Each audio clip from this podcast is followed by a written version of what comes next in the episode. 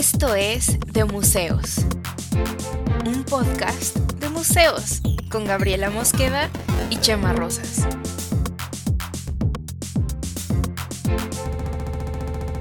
Bienvenidos.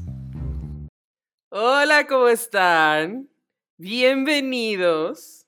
Este es el episodio final de la temporada 3 de este podcast en el que increíblemente llegamos a 30 episodios. 30, Mikam, ¿cómo estás?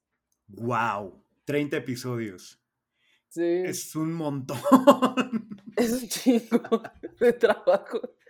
Para lo es caóticos que, muy somos. Sí, ha sido muy chido, ha sido muy grato. Y nos hemos tenido ya cada vez menos hate y cada vez más love, la verdad. Y Sí. eso me hace sentir bonito. Bueno, a mí también, que realmente, pues, esto es para divertirnos y de pronto si hay hate es como, bueno, pues no lo oigas y ya. Esto lo hago para divertirme, para divertirme. Ajá.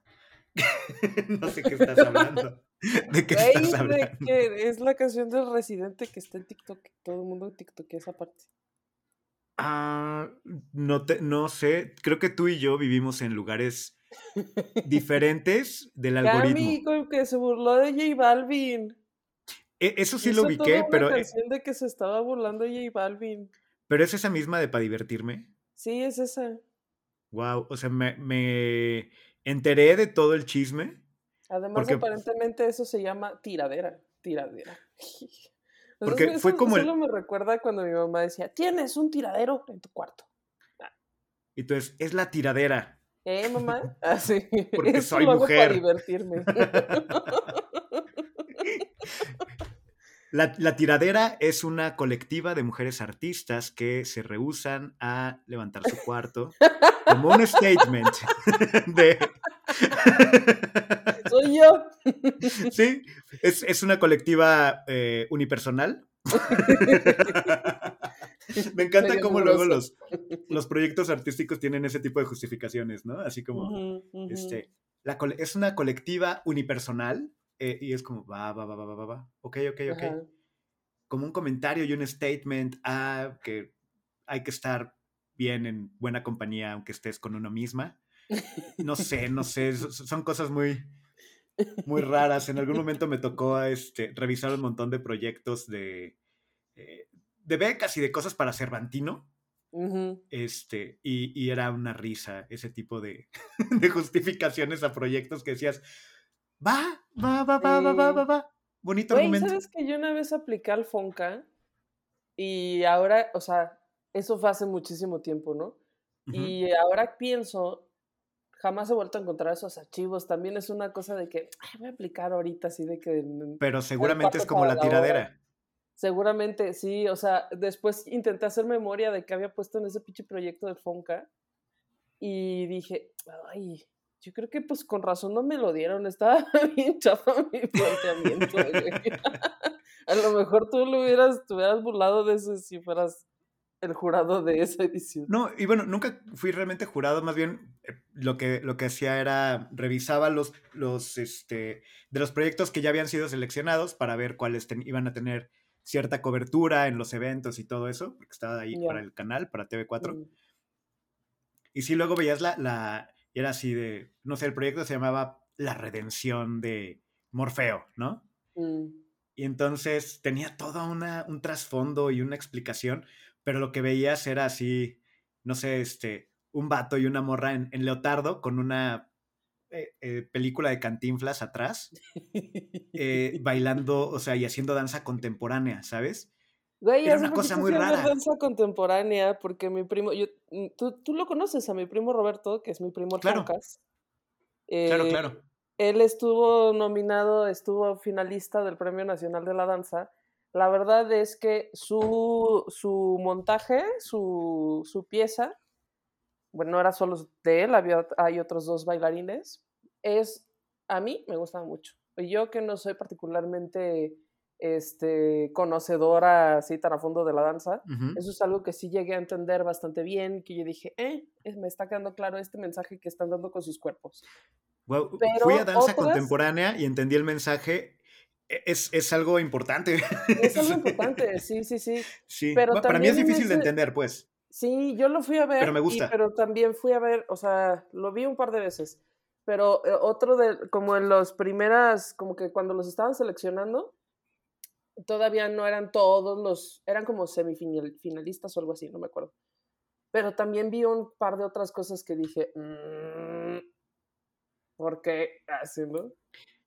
Sí, cosas que, y luego lees la, la, eh, la justificación del proyecto. Ajá. Y o lees el programa de Pero no lo vi. Y es de, ¿dónde estaba el comentario a la transmutación del género de a partir de, porque pues no, era una película de cantinflas y, bailando en leotardo y, y, de repente sacaban como props, unas cosas raras. No sé, pero no veníamos a hablar de esto hoy en este capítulo de tercera temporada. No, quiero saludar a mi primo Roberto. Saludos a Roberto Mosqueda. Saludos. Este, quien, por cierto, también, no sé si todavía, pero después estuvo trabajando también en el mismo departamento que estaba yo de TV4. Ahí mismo. Sí. No, ya no, Saludos, ya Roberto. No, ya no está en TV4, pero sí, saludos a él. pero bueno, después, después de este, eh, de, los saludos de esta nueva sección que estamos inaugurando en el episodio de cierre, este, que se, e, esta sección se llama Saluda a tu primo. Eh. Entonces tú saluda a primos tuyos, güey, a los que hacen yoga.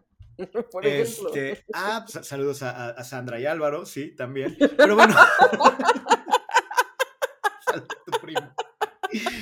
Ya que terminó esta, tal vez en el próximo episodio podemos arrancar con eso, este, con eso en la sección. Saluda a tu primo. Saluda a tu primo. Que la gente nos escriba y que diga, quiero saludar a mi primo. Y bueno, ya que pasó esa sección, ¿de qué vamos a hablar hoy, Gaf? Nada que ver con nada de lo que estábamos diciendo. Así, luchando por encontrar una conexión y así de... y fracasando. Sí, no, no. Yo la verdad no, no la encuentro. Pues hoy nos pusimos elegantes. Siempre en los finales de temporada nos, nos arreglamos, le echamos ganitas, hacemos un esfuerzo. Pero además este tema, pues también es más bien elegante. Eh, o bueno, lo vamos a analizar. Este, vamos a hablar un poco de arte virreinal, de ciertas cosas del arte virreinal que me gustan, que me llaman mucho la atención, que me interesan. Y este y pues historia y contexto, ¿no?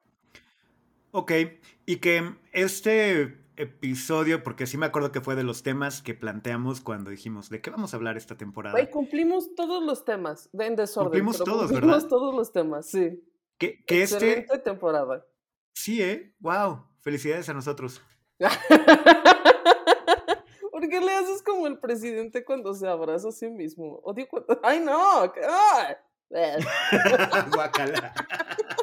bueno, pero eh, este tema, recuerdo que surgió ante la pregunta si las catedrales son museos. Exacto, esa era tu duda principal.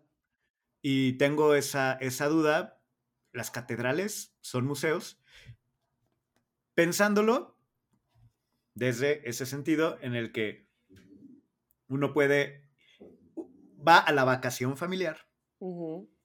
Y si vas a la vacación familiar, particularmente cuando tienes familia en provincia o tú eres la familia de provincia que recibes gente, es necesario, o vas, o, incluso vas de un municipio a otro o de un estado a otro, vas a visitar gente y en algún momento vas a ir a una catedral. Sí. Es una parada eh, base. tienes que buscar no ir justo cuando haya una misa, porque no puedes estar ahí de que interrumpiendo con tu turistearismo, con tu, con tu turistearismo, o como se, cómo se diría. Justo porque en ese sentido no son museos, son templos. Sí, son espacios de culto, ¿no? Sin embargo, se va a lo mismo, de la misma forma que se va a un museo, aunque tenga ciertas reglas. ¿Tú qué consideras? ¿Que una catedral es un museo? ¿En qué sentido sí? ¿En, cómo, en qué sentido no puede serlo?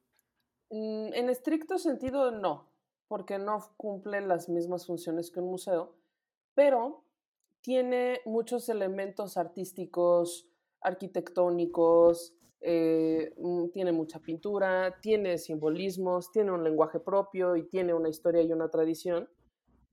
Em, por lo tanto, hay elementos en los que podrías decir que sí. Y luego, por ejemplo, en uno de mis 25 trabajos hacemos aplicaciones de visita para museos, pero este, pero justo hacíamos, ah, hubo una época en la que se hacían solo para museos y luego empezamos a tener de catedrales, puesto en España. Eh, de la catedral, según si no me estoy equivocando, la Catedral de Santiago de Compostela y la de mm, Barcelona. Que pues además son edificios impresionantes, ¿no? Ambos. Y tienen todo un tema, pues la de Catedral de Santiago de Compostela es donde termina el Camino de Santiago, que también es todo una, todo una cosa así de, de, fondo religioso, claro, pero como que todo lo que sucede además en el Camino de Santiago, pues es como una parte de exploración personal y todo esto, ¿no? Entonces, mm, los contenidos que nosotros trabajábamos para este tipo de aplicaciones sí eran estrictamente más o menos lo mismo que creábamos para los museos. O sea, era el mismo tipo de contenido, las traducciones, el lenguaje señas, este, eh, audiodescripción, los textos, la historia, el contexto y todo eso, ¿no? Y te explicaba los retablos y demás. Em, o sea, en esos términos no había ninguna distinción con el trabajo que hacíamos para los museos y el trabajo que hacíamos para las catedrales. Y luego también es cierto que en España, pues cada vez, mm, y yo creo que eso está sucediendo aquí también en México, cada vez menos gente utiliza estos espacios como espacios de culto, ¿no? Cada claro, vez hay, hay, menos personas religiosas en este, eh, de estas creencias y más, y más turistas las visitan, con lo cual pues ha ido cambiando ahí el sentido. Sí, porque puedes no ser partícipe de ese culto, pero apreciar el tipo de arte y la arquitectura y todo lo que ocurre en ese espacio, que a fin de cuentas pues es un eh, testimonio de momentos históricos y, bueno, y hay lugares que son preciosos, o sea que el arte y todo lo que puedes ir eh, encontrando tiene incluso me quedé pensando en esta idea de, quién curaría una catedral, quién curaría ese, ese arte, pero la narrativa está hecha eh, como en sí misma, el mismo edificio te, te narra. Sí. Eh, todo. Y luego hay, hay inclusive muchos periodos, ¿no? donde tú puedes ver el tipo de arquitectura. O sea, estamos hablando, por ejemplo, la Catedral de Barcelona es gótica. Eh, ¿sabes? O sea, y luego hay catedrales más renacentistas, la Basílica de San Pedro o espacios así, ¿no? Y, em, y ahora ya sí aterrizándolo, porque estos son periodos de la historia que no necesariamente vemos en la arquitectura en México, eh, porque este tipo, pues obviamente las religiones, las creencias religiosas católicas llegaron aquí posteriormente, y entonces, este, si existen este tipo de manifestaciones arquitectónicas, pues más bien son como que fuera de época y fuera de, de zona. Como el templo expiatorio. Como el templo expiatorio, muy picioso templo expiatorio de León, que es gótico, pero está en la ciudad de León, ¿no? Pero está muy bonito. Sí, sí, este, que cuentan que cuando se acabe de construir es cuando se va a terminar el mundo. Pero ya se acabó de construir, ¿no? 2020. ¿Coincidencia? ¿Coincidencia? ¿Mm? No lo sé, pero ahí lo dejo, ¿eh? O bueno, si alguien ubica que ya hayan terminado de construirlo, porque según yo siempre tienen por lo menos así a un, maestro o alguien haciendo algo como para asegurar que podemos seguir vivos en el planeta. Pero igual y en el 2020 dijeron, ¿sabes qué? Ya estuvo, esta leyenda es absurda y ve lo que pasó. De hecho, cuando yo estaba niña y mis papás me llevaban ahí a una misa los domingos, este, yo ni ponía atención a la... Y mi mamá ahorita regañándome. Sí, mi mamá no oye ningún episodio del podcast, va a ser este el único que escuché, donde, donde digo que de todo, todo tirado y que no ponía atención en misa, güey. Creo, creo que este episodio incluso llevará como título Episodio para mamá de Gaf. y capaz que así no escuchó. Aprovechamos para mandarle un saludo. Hola, mamá. No ponía nunca atención en A doña Gaby Grande. Pero nunca ponía atención porque ese templo es muy bonito y estaban escritas las fechas en como los en los arcos que sostienen ciertas partes de las cúpulas están escritas las fechas de cuando se terminó esa sección de, de la iglesia. Y entonces yo todo el rato estaba así viendo para arriba. Y este cártico se terminó, ¿qué dicen? Como 1911, 1925 o así. Fíjate, yo que lo, que sí le ponía atención y no le ponía atención a lo que decía padre, Y en eso te pasaban a leer y así, what? Ok. No, y como una reina ahí, pues porque para leer en público sí. Ah.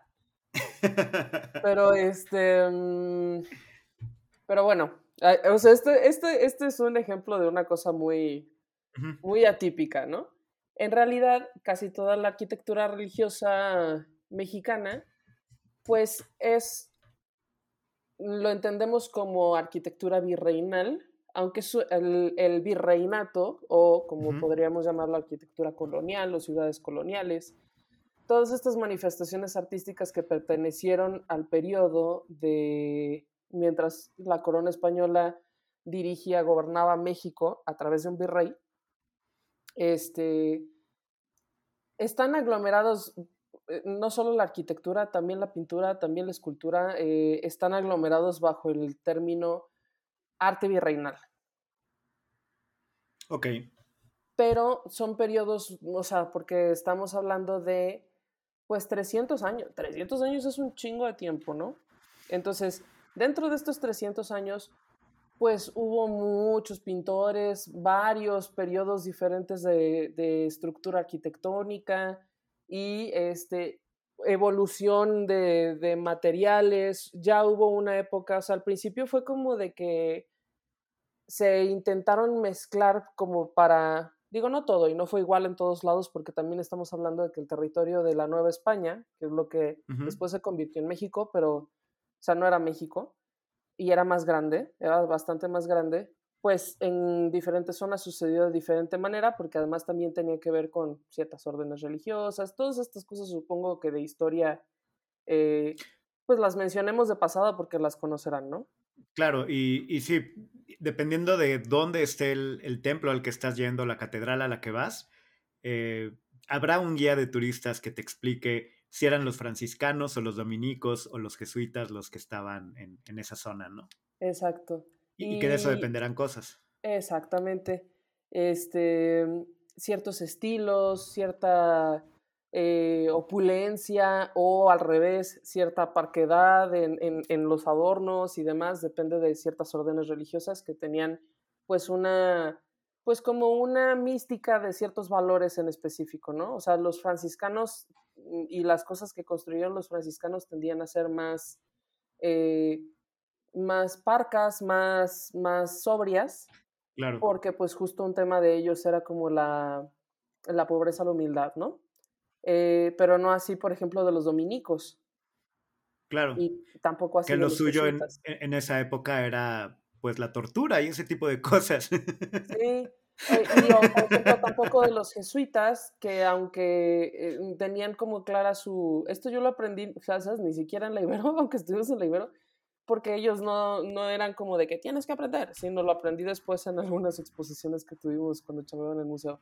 Este, mm, una, una vocación educativa, sí como de élite, pero más bien este, enfocada como en que los espacios fueran adecuados para el aprendizaje y así que sigue en teoría existiendo hasta ahorita. Que incluso... pero, este, pero no en los templos, eh, solo como en, las, en los conventos y así.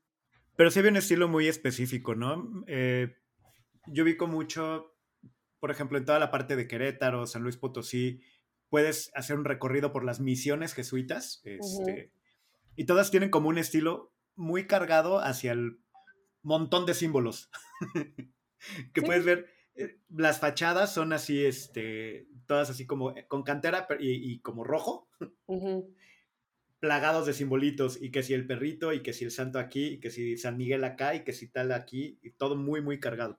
Sí, aunque eso también, o sea, como te decía al principio, y tenía que ver con cada orden religiosa, pero pues se fueron incorporando muchas cosas de los estilos y de los modos de manifestarse artísticamente de las diferentes culturas prehispánicas a donde fueron llegando, ¿no?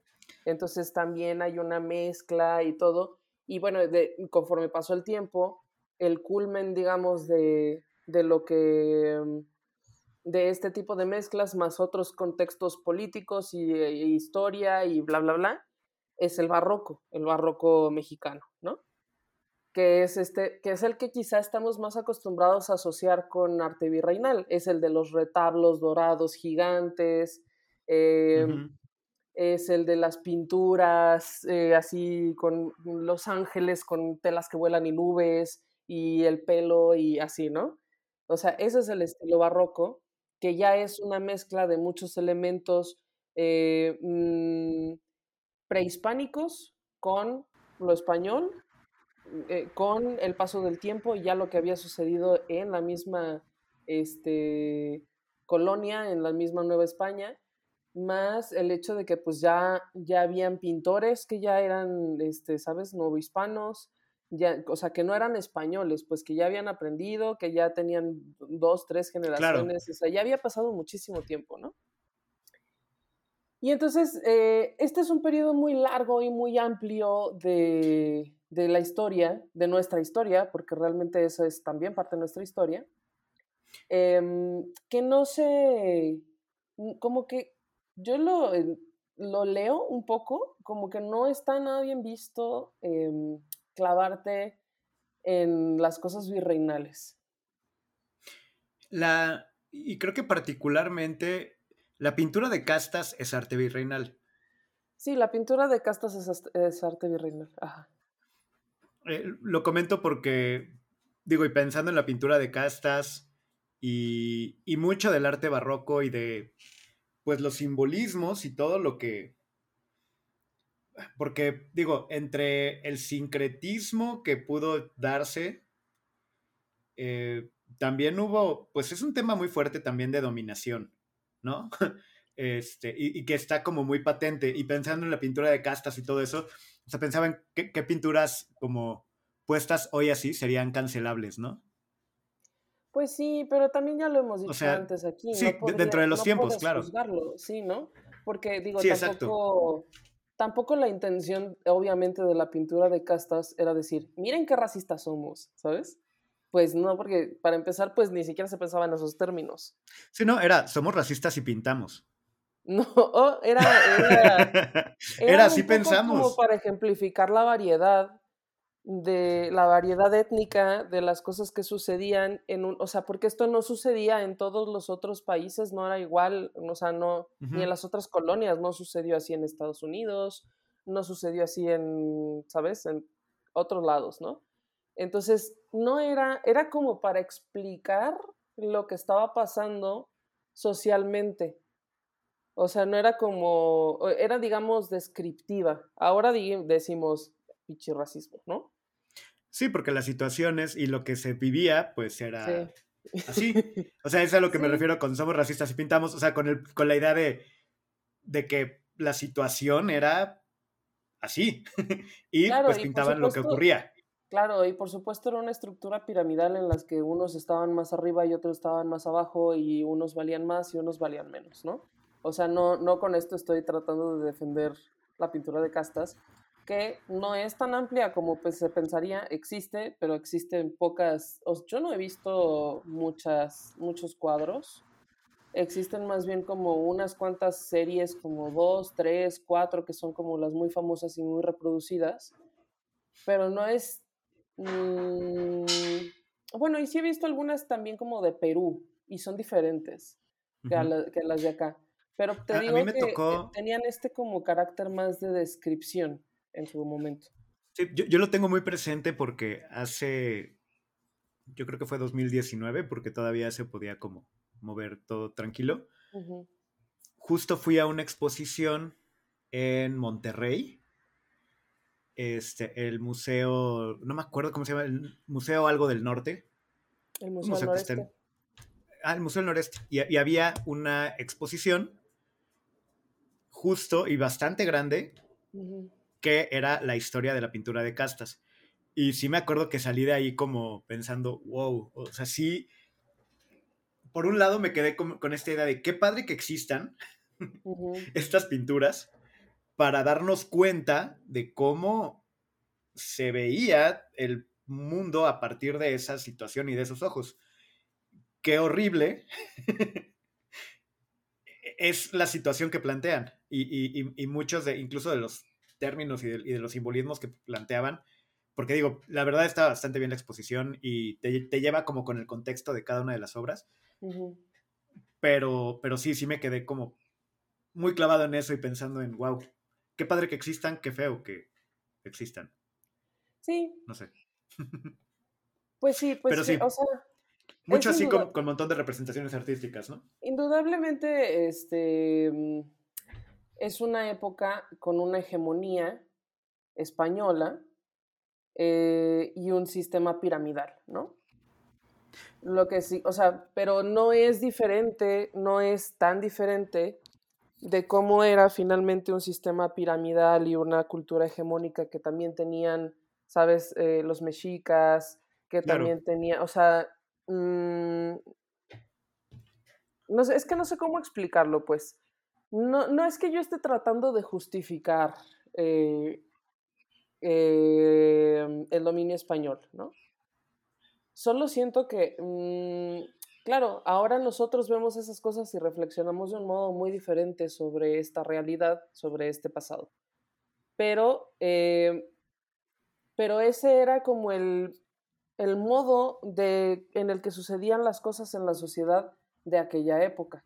No es igual ahora y pues podríamos, este, podríamos argumentar que quizá tampoco nosotros sabemos si lo que estamos haciendo ahora esté bien, ¿no? O sea, a lo mejor dentro de 300 años, si todavía sigue existiendo la raza humana, van a voltear a vernos y van a decir, estos estúpidos que se la pasaban todo el día metidos en computadoras, ¿no? Este, destruyendo el planeta o algo, o sea, como que... Se, se, comían a las vacas, que son los seres supremos. Ajá, o sea... y no es que no lo supieran, porque en, porque en la India ya lo sabían, pero o sea, podría haber un montón de cosas, sí. Exacto. El chiste es que ahora, y el chiste es que, por ejemplo, nosotros no pensamos en nosotros mismos así como, este, qué bien, qué mal estoy, ¿no? Nosotros pensamos que estamos tratando de hacer las cosas más o menos bien dentro de nuestras posibilidades. Pues así es más o menos en, para todas las sociedades, ¿no? Y, aquí, y retomando un poco el, hilo y el tema, creo que, por ejemplo, yo pude ver esa exposición de eh, pintura de castas y me acuerdo y me causó toda esta impresión. Eh, porque estaba en un museo y tenía una curaduría específica y una narrativa y, te iba guiando por el contexto y te daba explicación, ¿no? De cada una de las cosas. Em, que si vamos a una catedral, y creo que esto es interesante, pues en muchos espacios podemos ver, pues prácticamente como si estuviera encapsulado en el tiempo.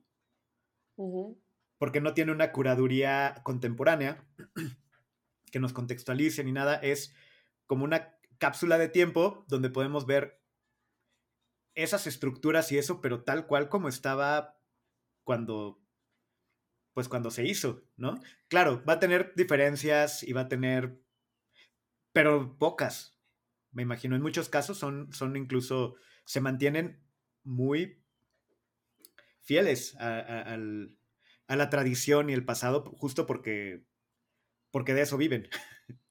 Pues sí. y, eso las legitimiza, incluso hoy. Aunque, ah, como habíamos dicho, pues por eso, por eso yo te decía, en, cierto, en estricto sentido, no puedes considerarlo un museo, ¿no? porque justo pues no está pensado como una exposición, aunque así luego tengamos esas prácticas. Em, pero bueno, esto un poco como sobre el contexto del periodo tan largo de tiempo, de lo que sucedió en ese momento, de cómo eran las manifestaciones artísticas, de cómo en ciertas cosas ahora nos parecen muy problemáticas, ¿no? Y estábamos por hablar del barroco en particular. Y estábamos por hablar del barroco, pero este, antes de eso, quería contar eh, fui hace unos cuantos días a ver una exposición en una galería y entonces estaba hablando con eh, quien es curador como, de, como, por, eh, como por proyecto de ciertas exposiciones en esta galería, pero más bien él es asesor de artistas. Entonces como que pues se sienta con ellos y los va conociendo un poco más a, fondo. Me pareció como, una, como un trabajo muy, muy interesante. Este, y luego les propone pues que alguna cosa puedan trabajar para una exposición en específico o así, ¿no? Pero es que tú nunca sacas tus dibujos, ¿por qué nos ponemos una exposición? No, pues que no me gusta, ¿no? Así, ¿no? Como pues para trabajar a fondo con, con lo que los artistas hacen. Em, y en, esta galería trabajan con un artista que se llama. Ah, bueno, pues es, este es Senga Galería de Bernardo Senga. Ah, claro. y Saludos. Este, sí, pero este eh, con, quien yo estuve platicando se llama Cristian Barragán. Em, ellos tienen un artista que se llama Javier Peláez, y, justo esto platicábamos ese día que fui a ver las exposiciones. Em, Javier Peláez empezó pintando así como con mucho virtuosismo eh, temas, mm, retomando ciertas cosas, ciertos, ciertos, este, ciertas técnicas, cierta capacidad de, realismo, del detalle, del tal, con temáticas eh, em, virreinales o barrocas. Eh, y, en, y platicábamos esto, ¿no? Como en el, dentro de los discursos contemporáneos, eso está como súper, como, en México, solo en México, ¿no? Como, ¿qué está pasando? ¿Por qué está tomando cosas barrocas? Eh, ¿No? Porque esas referencias son barrocas. Con técnica. Ajá. ¿Por qué te gusta el barroco? Ew, nuevo hispano. Y tiene este como tufillo de nos caga, ¿no? O sea, de hecho, eh, siento yo que si al título de este, de este episodio le ponemos algo que tenga que ver con virreinal o barroco, es muy probable que tenga bastantes menos vistas, ¿no? O sea, entonces vamos a tener que poner algo clickbait como si no nos gustara. Pero... Algo bueno se nos va a ocurrir así como, sí. Tiene este, tiene justo este, este, mm, como esta sombra, ¿no? Sobre todo porque pues finalmente está completamente asociado a la religión. Y yo tampoco, yo no soy una persona religiosa, aunque sí, pues crecí en una familia religiosa y demás. Saludos a tu em, mamá otra vez. yo ya soy bastante atea. Em, pero a lo mejor, porque crecí en una familia religiosa, es que veo cierta, cierto como interés en analizar estas cosas. O sea, como ahora desde fuera, me parece interesante tratar de entender estas cosas, pero siento que el ánimo general nunca es tratar de entender estas cosas, es más bien como, religión, barroco. A ver, no tendrá que ver con justo este tufillo. me gusta el término. Justo este tufillo que tiene. Este tufillo de, de pero aparte, palabras domingueras y luego, este tufillo de... Em, tendrá que ver con que, por ejemplo, es, es el arte al que te llevan a ver a fuerza tus tías cuando vas de visita a Puebla, ¿sabes? Em, Puede ser. Y, que, y que en esta generación somos los que nos llevaron a fuerza a la catedral que realmente no queríamos ir porque, no sé, niños, y lo que, cuando eres niño, lo que menos quieres es meterte a una catedral donde aparte no puedes moverte, no puedes jugar, tienes que portarte de cierta manera y, y que identificamos eso porque además es intimidante.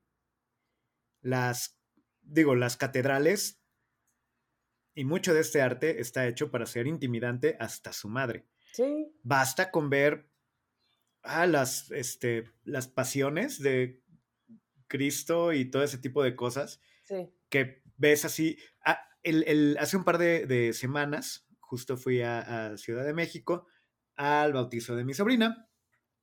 No es que fuera una catedral barroca ni nada parecido. Donde vino, vino aquí y no vino a tomarse unas charlas conmigo. Sépanlo todos. Fui al bautizo de mi sobrina nada más. No me importa, güey. Ah. Ok, luego nos peleamos. ah, no pelear. ¿Cómo me gusta pelear aquí? en vivo, en vivo. en vivo, cómo no. Este, pero bueno, lo que iba, antes, antes de que me deshagan disculpas, eh, voy a terminar el punto, es que eh, no era una catedral barroca ni mucho menos, era una, este, era un templo chiquito por Bellavista. No me acuerdo del nombre. Pero sí me llamó mucho la atención. Yo tenía mucho sin ir a una iglesia. Mm. Mucho. Y cuando entré, la impresión que me dio, pero así muy fuerte, fue de escena del crimen. Sí. Y mi sobrina llegó y estaba asustada porque también por pandemia y todo eso, creo que era la, primer, la primera segunda vez que pisaba un templo. Mm. No había visto eso. Y estaba, está chistoso porque en, esta en particular, digo, entras y como siempre está el crucifijo enfrente, pero había una estatua muy, muy grande, una figura de un santo, no sé cuál, con una espada muy grande, con sangre y llamas. Es San Miguel Arcángel, yo creo. No, era más santo que Arcángel.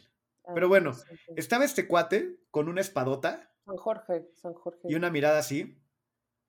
Ah. Y un Jesús en escultura. Y otra escultura de un Jesús sin cruz, pero como todo magullado después de la crucifixión, arrastrándose hacia la salida. y, es, y el otro crucificado arriba. Claro, súper realistas. lo, estás viendo, lo estás viendo muy fuera de contexto. No, yo sé, justo, yo sé. Mi punto es, es un arte, o sea, claro, si tienes todo el contexto religioso, pues no sé, hay, quien llegue y se conmueva mucho y tenga eh, iluminaciones al ver esa escena. No sé, puede ser, sí.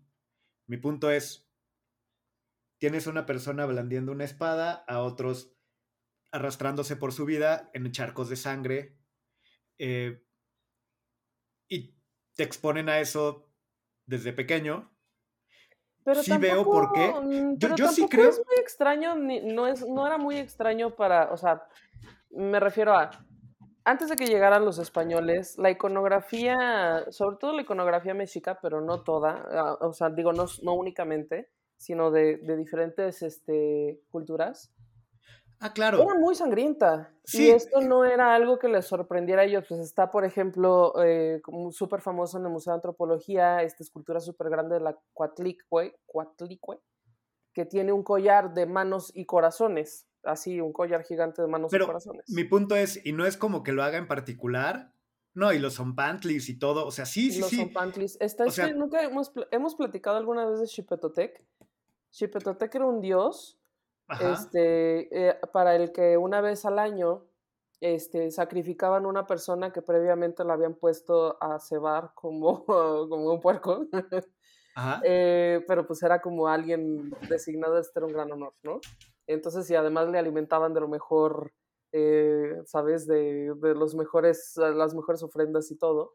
El chiste es que lo, lo ponían a engordar porque luego lo sacrificaban, lo despellejaban, le arrancaban la piel o sea, según yo, le sacaban primero el corazón, pero luego le arrancaban toda la piel, este, le, la cosían y otra persona, según yo, el, el sacerdote, pero a lo mejor estoy equivocado, pero otra persona se ponía la piel del que habían matado con cabeza, cara, pelo, eh, todo el cuerpo y están las esculturas, y hay muchas, yo he visto como al menos así. Y sonaba así de Goodbye Horses. Sí.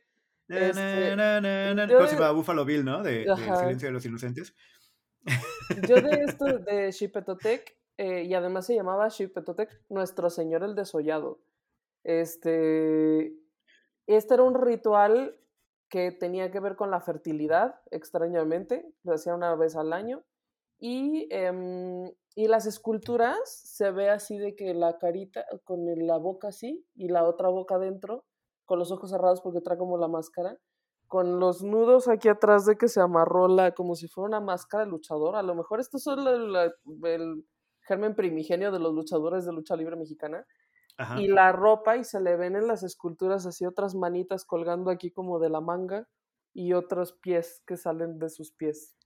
O sea, que digamos, cosas sangrientas había. No es como que esto fuera muy nuevo para la gente. A ver, pero Tapona, yo no estoy diciendo que los católicos o que, el cristianismo haya inventado la intimidación a partir de las representaciones.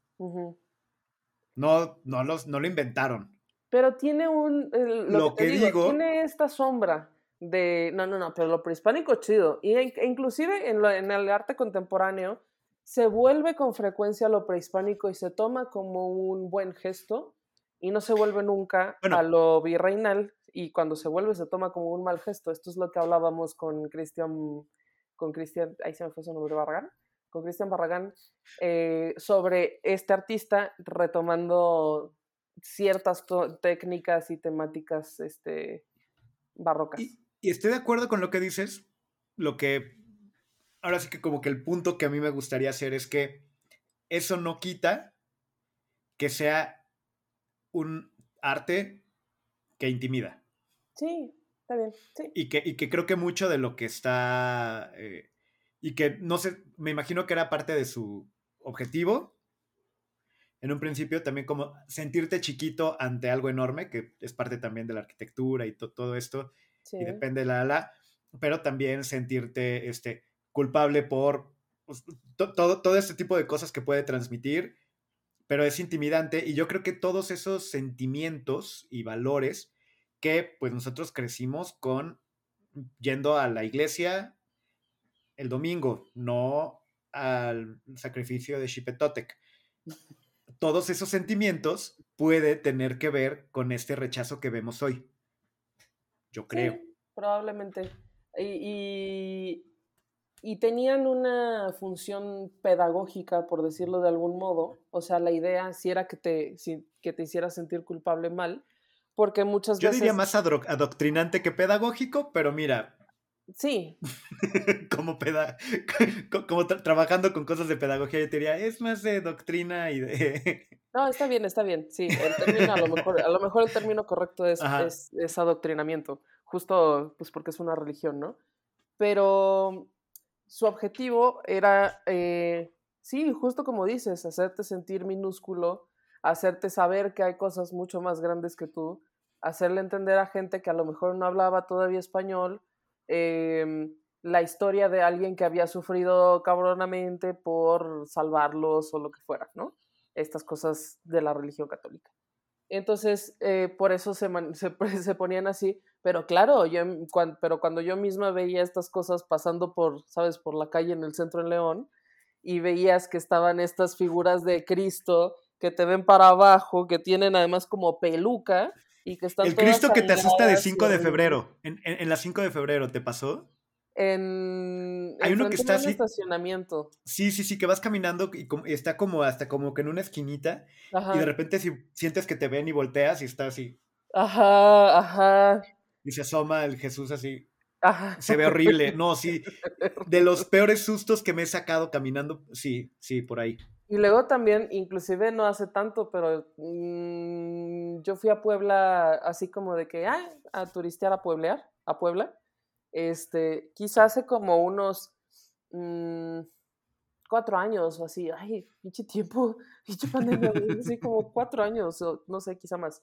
Pero bueno, tenía yo mucho, mucho, mucho tiempo sin ir a Puebla y además creo que cuando había ido anteriormente, pues estaba como en prepa o algo así, ¿no?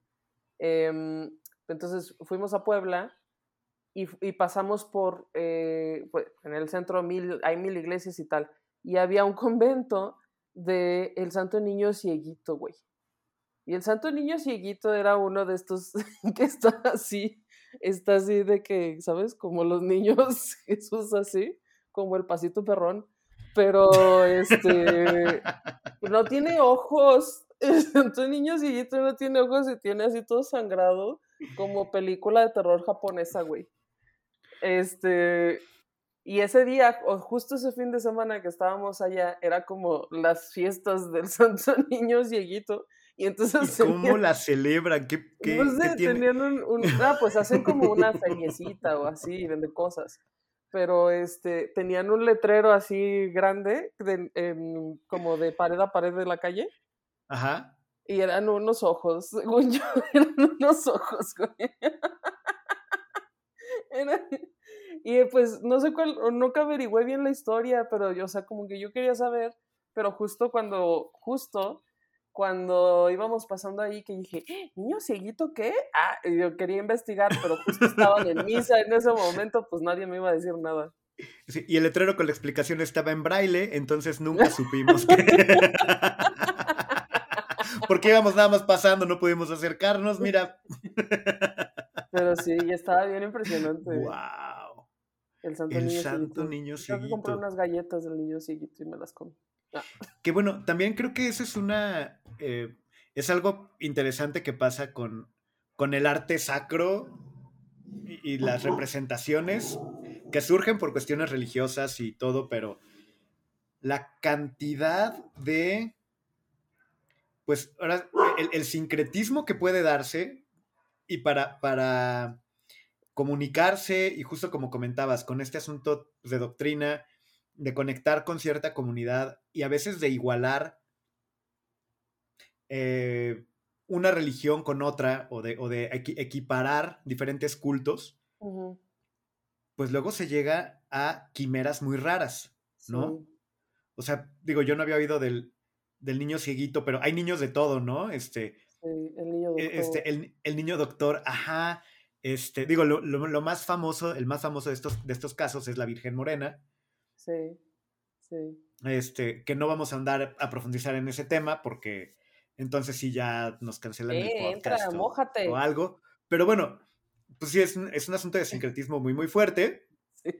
Y, y- y qué cantidad de... Ahora sí que por esta flexibilidad que, que tenían ciertas órdenes religiosas para poder generar una comunidad y pues en las misiones, en las famosas misiones, Qué tantos símbolos inventaron que ahora podemos ver en figuras y, y en los templos y en las catedrales, ¿no? Pues que, que son diferentes a cualquier lugar en el mundo. Sí, fueron variando conforme, o sea, hay todavía ejemplos muy claros de donde tú ves, por ejemplo, y, y así te lo van explicando también en temas de historia del arte, em, que quienes construyeron, o sea, quienes eran los arquitectos de ciertos proyectos de iglesias y demás, eran, em, pues, quizás, quizá probablemente eran españoles, pero pues también depende de la época, ¿no? Mm, Después pudieron ya haber sido más bien criollos o pues no existía la palabra mexicano como tal, ni lo que significa ahora, pero pues digamos nacidos aquí.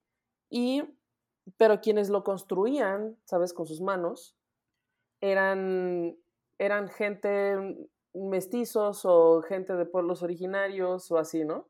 Entonces, como que les decían, bueno, pues decoren, y ellos y, y mezclaban cosas y metían como maíz o y así como ciertos símbolos que les funcionaban a ellos, que ellos entendían que y están en las fachadas, en las portadas de las iglesias y todo, ¿no? O sea, me pregunto si habrá por ahí escondido en algún retablo, no sé, un, un santo niño del pellejo que sea como guiño a Xipetotec.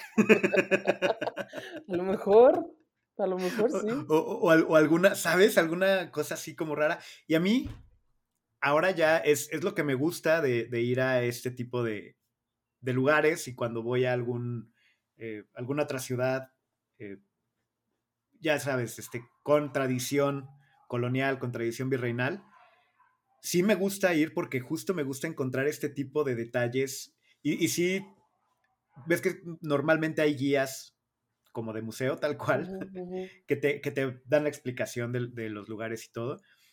Eh, siempre tienen algún dato así, que ahorita no me voy a acordar de ninguno porque tengo memoria de teflón, pero eh, siempre tienen algún dato como de, ah, sí, es, si vemos en esa esquina, podemos ver, este, y te dan ese detalle que tiene que ver con la comunidad y, y- y simbolismos que se perdieron probablemente. Sí, pero bueno, ya hablamos sobre todo ahora de, no entramos nada a profundidad, pero no hablamos nada de pintura más que pintura de castas, pero mm, pintura virreinal pues hay muchísimo, aunque mucho tiene que ver con religión, pero pues también depende de quién la encargaba y todo, ¿no?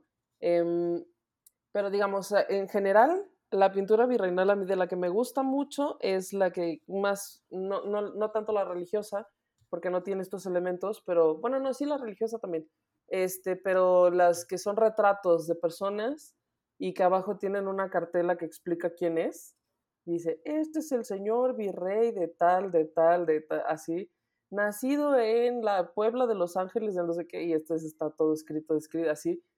A, mí esas son las cosas que más me gusta y siempre me detengo y leo las cartelas y trato de descifrar qué dicen porque además este es como en un español de Don Quijote, güey, o sea, de que no estás sabiendo ni bien qué dice. Me gustan también muchísimo los exvotos.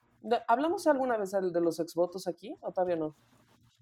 Creo que no, pero sí son... bueno, o, no me acuerdo. Los pero también me encantan. Retablitos, los retablitos que la gente va y deja en las iglesias para agradecer que un santo o una virgen les hizo un milagro. Entonces son muchas veces pintados por ellos mismos o originalmente eran pintados por ellos mismos, pero pues por, por lo tanto las perspectivas están chuecas, los personajes están chistosos, la, como está escrito está chistoso, las cosas que narran están chistosas, así de Porque aparte narran a veces cosas increíbles. Ajá, de que el compadre no sé quién iba caminando por la vereda y se agachó para recoger una piedra invisible para pegarle a un perro que ya entonces, pero no sé quién y lo atropelló un, un camión o así, ¿no? Y entonces ponen así el perro, la piedra invisible, el camión y todo. Es muy, es muy lindo, es como súper cándido. Pero originalmente viene de esta época. ¿A la, iglesia de San Juan de los Lagos? Sí. El, cuarto, bueno, tienen... El cuarto de atrás. Ajá, tienen un área enorme donde de piso a techo son exvotos. Y son muchos también ya contemporáneos, o sea, gente que sigue y ahora, ahora es que eso también me da risa. Ahora la gente imprime una foto de ellos mismos así como de Facebook, pero también hay unos que imprimen así de que salen así de que sacando la nalga pose reggaetonera, así de que gracias, sí, sí. gracias Virgen de San Juan de los Lagos, güey. Sí, totalmente.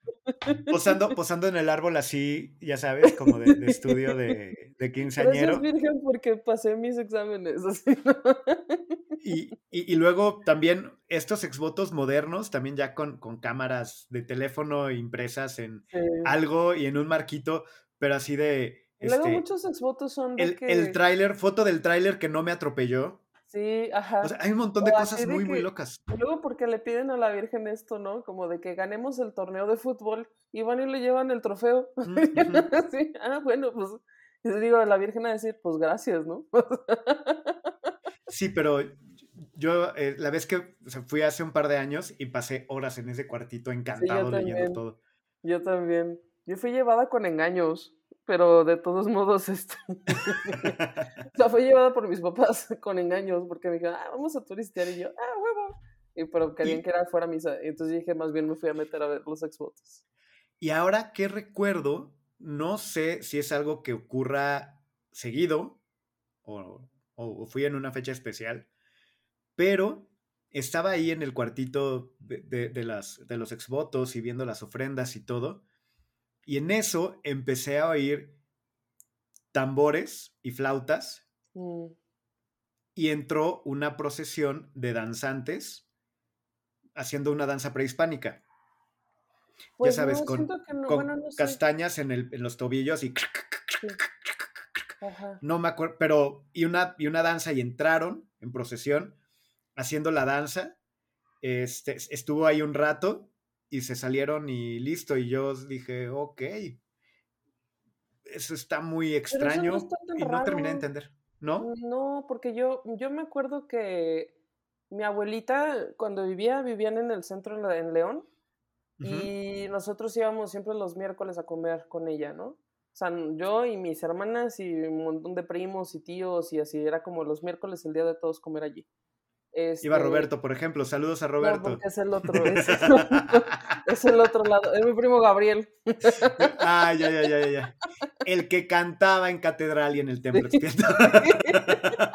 Saludos a Gabriel. El que estaba conmigo en la universidad. Y este. Definitivamente el episodio de Saluda a tu primo, ¿eh? Sí, pero bueno, Creo que sí va a ser el título incluso. La Virgen patrona de León es la Virgen de la Luz. Esto sí lo sabes, ¿no? Sí. Y el Día de la Virgen de la Luz es un miércoles de mayo, no sé qué día es, pero siempre es el miércoles. Y entonces, o sea, lo sé porque pues nosotros íbamos los miércoles ahí, ¿no? Entonces, el día que era el Día de la Virgen de la Luz, había una procesión que pasaba justo por enfrente de la casa de mi abuelita y este rumbo a Catedral en León. O rumbo a Catedral o al centro, pero según yo a Catedral. Y entonces este pasaban danzantes, o sea, mi abuelita era como de que, ay, ya es el, hoy es el día y la procesión va a pasar a tal hora y entonces ella se salía y como ella se salía a ver, pues estábamos niños, pues todos nos íbamos a sumar, ¿no? Y pasaban danzantes, pasaba, pasaban danzantes, un grupo así amplio de danzantes este, rumbo a catedral. Igual con castañas en los pies, con penachos y todo. Sí, pero yo la, la única vez que lo he visto fue ahí en, en, en, San Juan y sí me llamó mucho la atención. Y creo que habla mucho de esto, ¿no? De lo, de lo que platicábamos, de estas uniones. Ajá. Sí, pero bueno, antes de que se nos acabe el tiempo, nomás les Sí, es cierto, se nos está acabando el tiempo. Otra de las cosas que me gustan mucho de la pintura virreinal son las monjas coronadas. ¿Lo has visto, estos cuadros de las monjas coronadas? No. Pongamos uno aquí para cuando esto salga en YouTube. Una monja coronada. Mm, la monja coronada.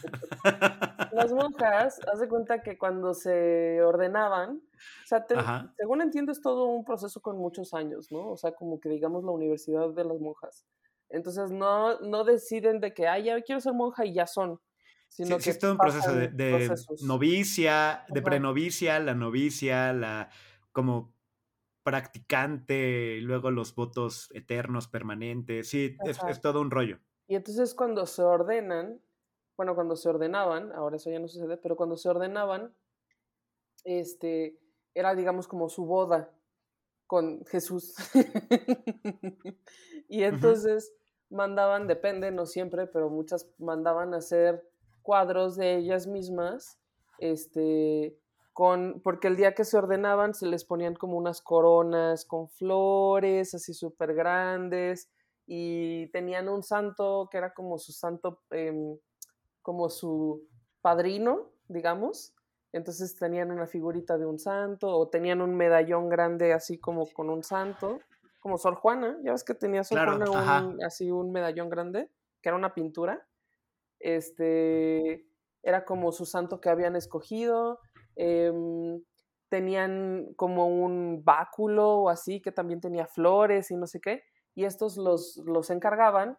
Em, pero también podía pasar que, porque sucedía, que estos a lo mejor se tardaban demasiado tiempo en, en hacerlos o ya se habían ordenado, pero no habían tenido el dinero, entonces los encargaban después o lo que sea, y entonces las pintaban, o sea, ya no correspondía con la época, digamos, no era, un, no era una fotografía, evidentemente, pero también llegaba a suceder que a veces se morían antes de que pudieran entregarles el cuadro, y entonces hay cuadros de monjas coronadas muertas, y están así con sus coronas acostadas y luego están como verdecitas, o sea, pero, a ver, pero el pintor hasta dijo, o sea, le pintó el cadáver.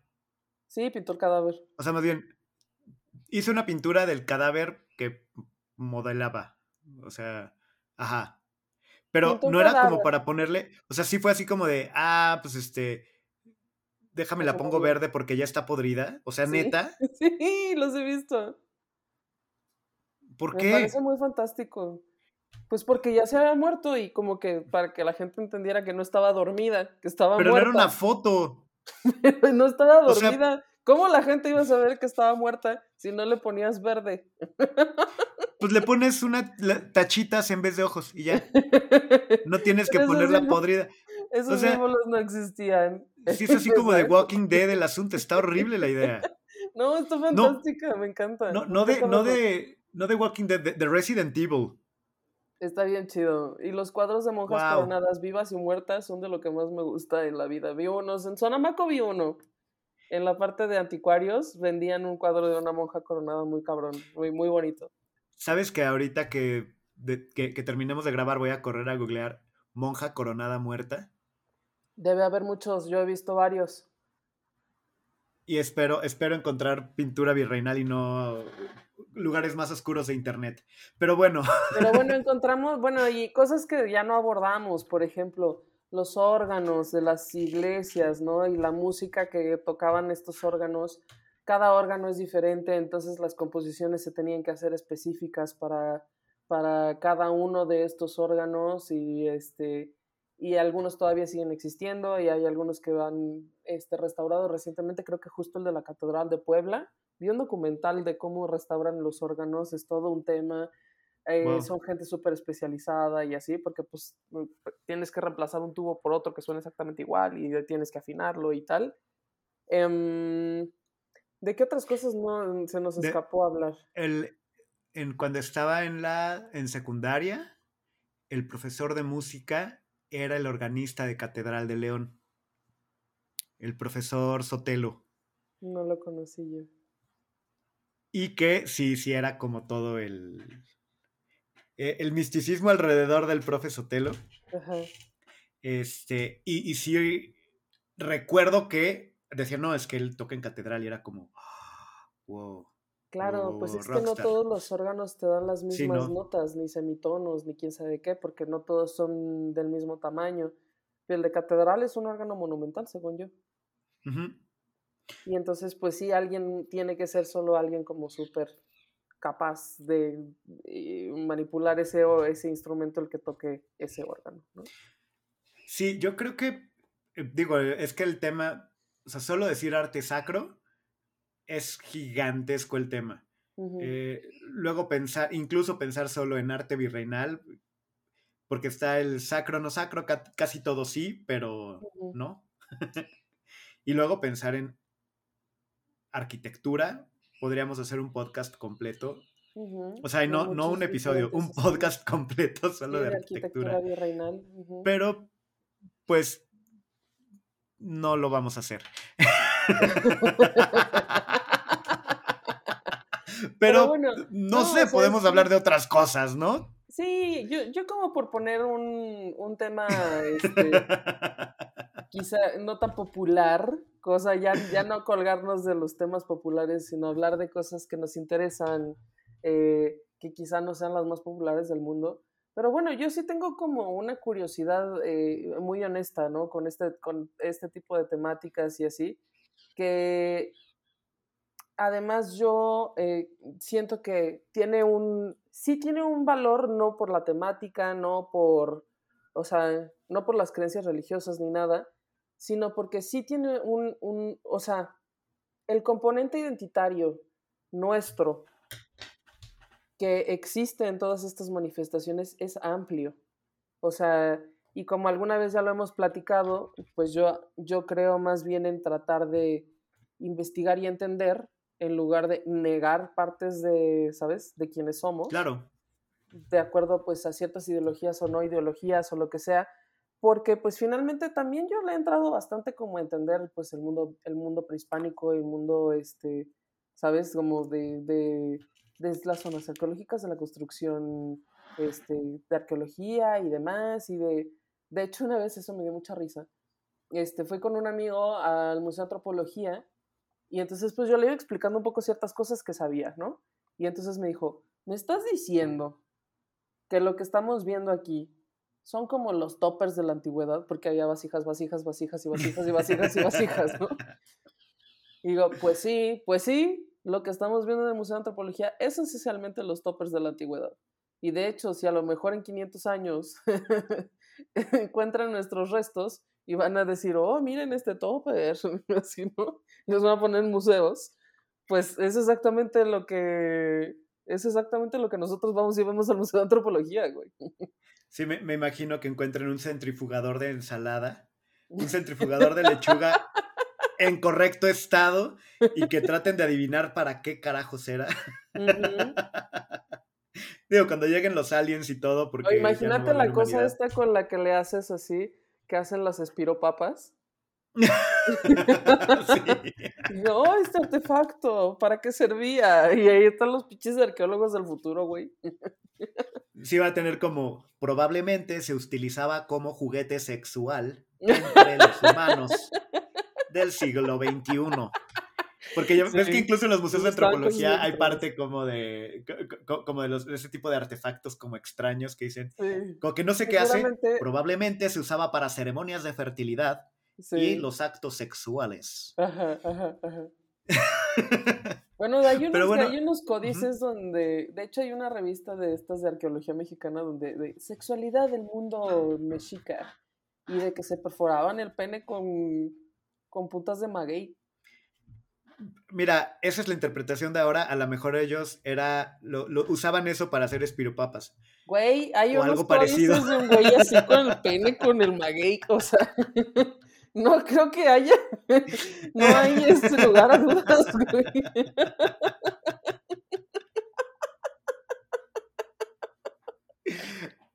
Ok, eh, ouch. Era, para la fertilidad, ¿cómo? ¿Por qué? No entiendo. O sea, no sé, mira, tú nos acabas de platicar hace rato lo que hacían para Shipetotec. No sé si ese era algún otro tipo de sacrificio incluso. O eh, sabían algo que nosotros no y puede estar chido. Mira, quién sabe. Pues no sé, pero guácala ponerte la piel de otra persona encima, toda putrefacta y horrible. Luego se les pegaba pues, con su propia piel porque se costreaban, porque eso duraba como una semana, güey. Ok, si me preguntas qué prefiero, lo primero o lo segundo, la verdad ahorita no sabría qué decirte. ¿Qué prefieres? ¿Ponerte la piel putrefacta de alguien o picarte el pene con una putilla Espero hayan disfrutado nuestro episodio sobre arte sacro.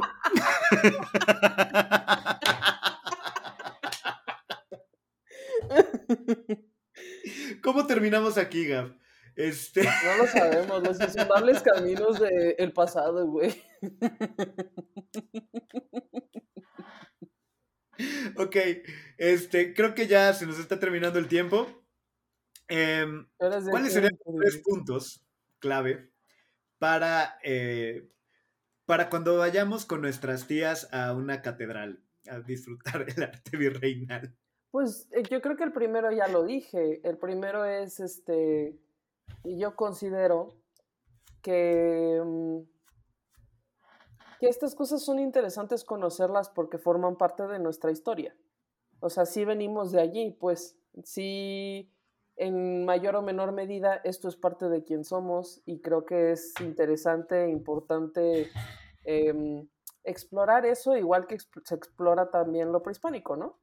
O sea, como que ambas cosas me parecen igualmente este, valiosas. Entonces, yo abogaría por quitarle la sombra y el tufillo al arte sacro. Si pueden y si quieren, ¿no? Obviamente todo en esta vida es opcional. Si no quieren, pues no lo hagan. Pero yo creo que sería bueno. Eso, pues el uno. El dos, mmm, de que, que, probablemente no sea bueno hacer este tipo de asociaciones de imagen y de imaginario virreinal con lo que conocemos ahora, porque pues si ven a niños cieguitos, güey, o sea, y, que, y, lo único que yo puedo pensar era una película de terror japonesa, pues sí, no. Entenderlo, pues obviamente como todo, intentar entenderlo en su contexto. En nuestro contexto estas cosas muy probablemente no tienen sentido y son horribles. Pero pues tienen un tienen una razón. Sí, entre el niño. tuvieron una razón en su momento. Y el santo niño del pellejo. el santo niño del pellejo. Ok, ya tenemos título para el episodio.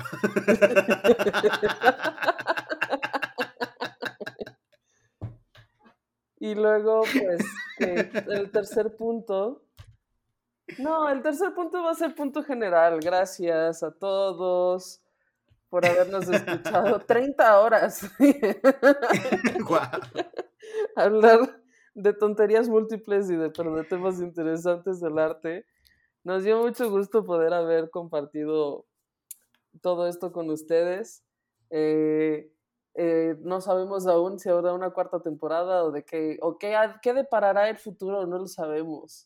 Hasta el momento ha sido todo muy grato, la verdad les quiero agradecer porque nos hayan escuchado. Y pues no sé, tú, Mikam, palabras finales. Palabras finales, este, pues sí tenemos por ahí pensadas un par de cosas. No sabemos tal cual si va a haber otra temporada como tal o cuándo, pero pues ahí les, les mantendremos informados, informadas. Habrá por ahí algunos episodios que habíamos platicado, tal vez fuera de temporada, pero sacar ahí un par de cosas.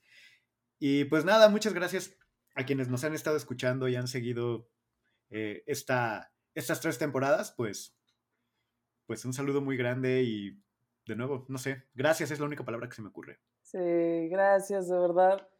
Este, estos últimos, este, en toda esta última temporada hemos recibido bastante amor.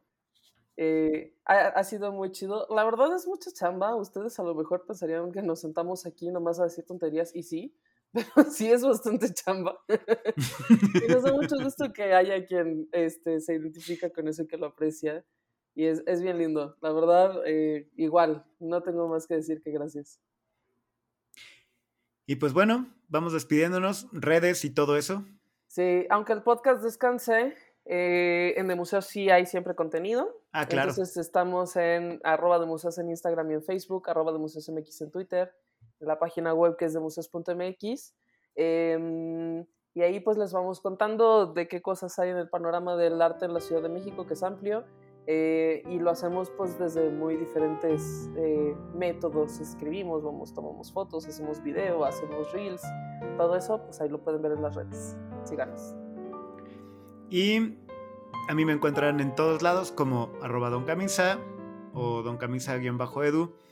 Tampoco es como que sea muy muy activo en redes, pero eh, podré, podrán encontrar ahí un par de tonterías que publico de vez en cuando. Y bueno, y vamos a ir actualizando los episodios del podcast que nos faltan de subir a YouTube, pero ahí, les vamos contando también, se los vamos poniendo en redes.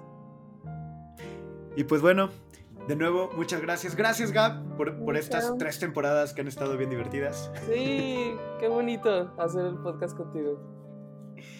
Y pues bueno, nos vemos en la próxima. ¿O no? No sabemos. sí? Sí, no, no sabemos. Hasta luego. Bye. Pero bueno, cuídense mucho. Te quiero, mi Gab. Bye. Te quiero, Gab. Bye. Esto fue De Museos. Un podcast de museos con Gabriela Mosqueda y Chama Rosas. Hasta la próxima.